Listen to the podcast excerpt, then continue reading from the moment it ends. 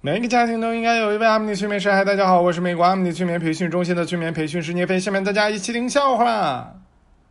小明，你跟他们仨关系都闹掰了，你没反思一下啊？我反思了。你说我平时这结交的这些啥破玩意儿？小明和老婆逛街。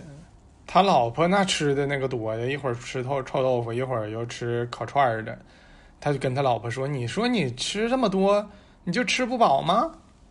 他老婆说：“我现在可是两个人吃饭。”小明说啥？你怀孕了？他老婆说：“我大姨妈来了。”看你这饭量，你大姨妈、二姨妈、三姨妈都来了吧？四个人一起吃。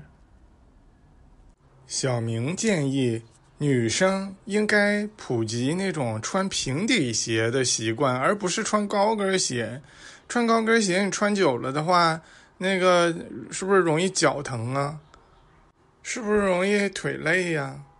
他绝对不是因为自己身高只有一米四才这么建议大家的啊！大家可千万别往这方面想。小明中奖了。哎呀，给他兴奋的呀！那怎么发泄一下呢？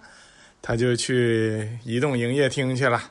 他要充话费，服务员问：“您要充多少啊？”小明说：“给我充满。”然后服务员说：“这应该叫服务员吗？”行啊，就服务员说：“那请问您现在多少岁了呢？”小明说：“三十啊。”那假设您长命百岁的话，那就是七十年，每一个月的月租是一千二百八的话，您需要充一百零七万五千二百元。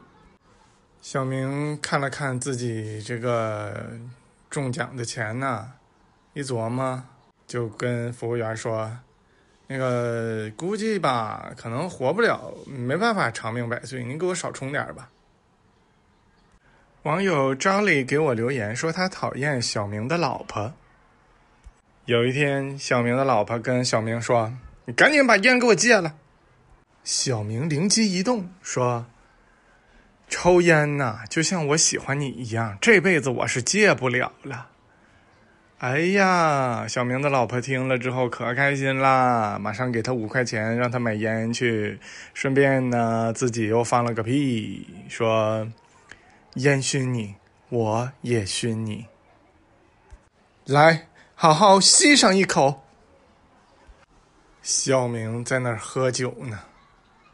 小明的老婆问：“你为了我，能不能别再喝酒了？”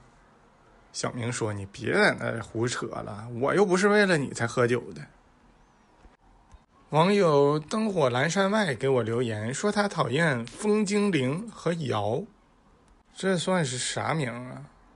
风精灵问瑶：“你这辈子有没有求过谁？”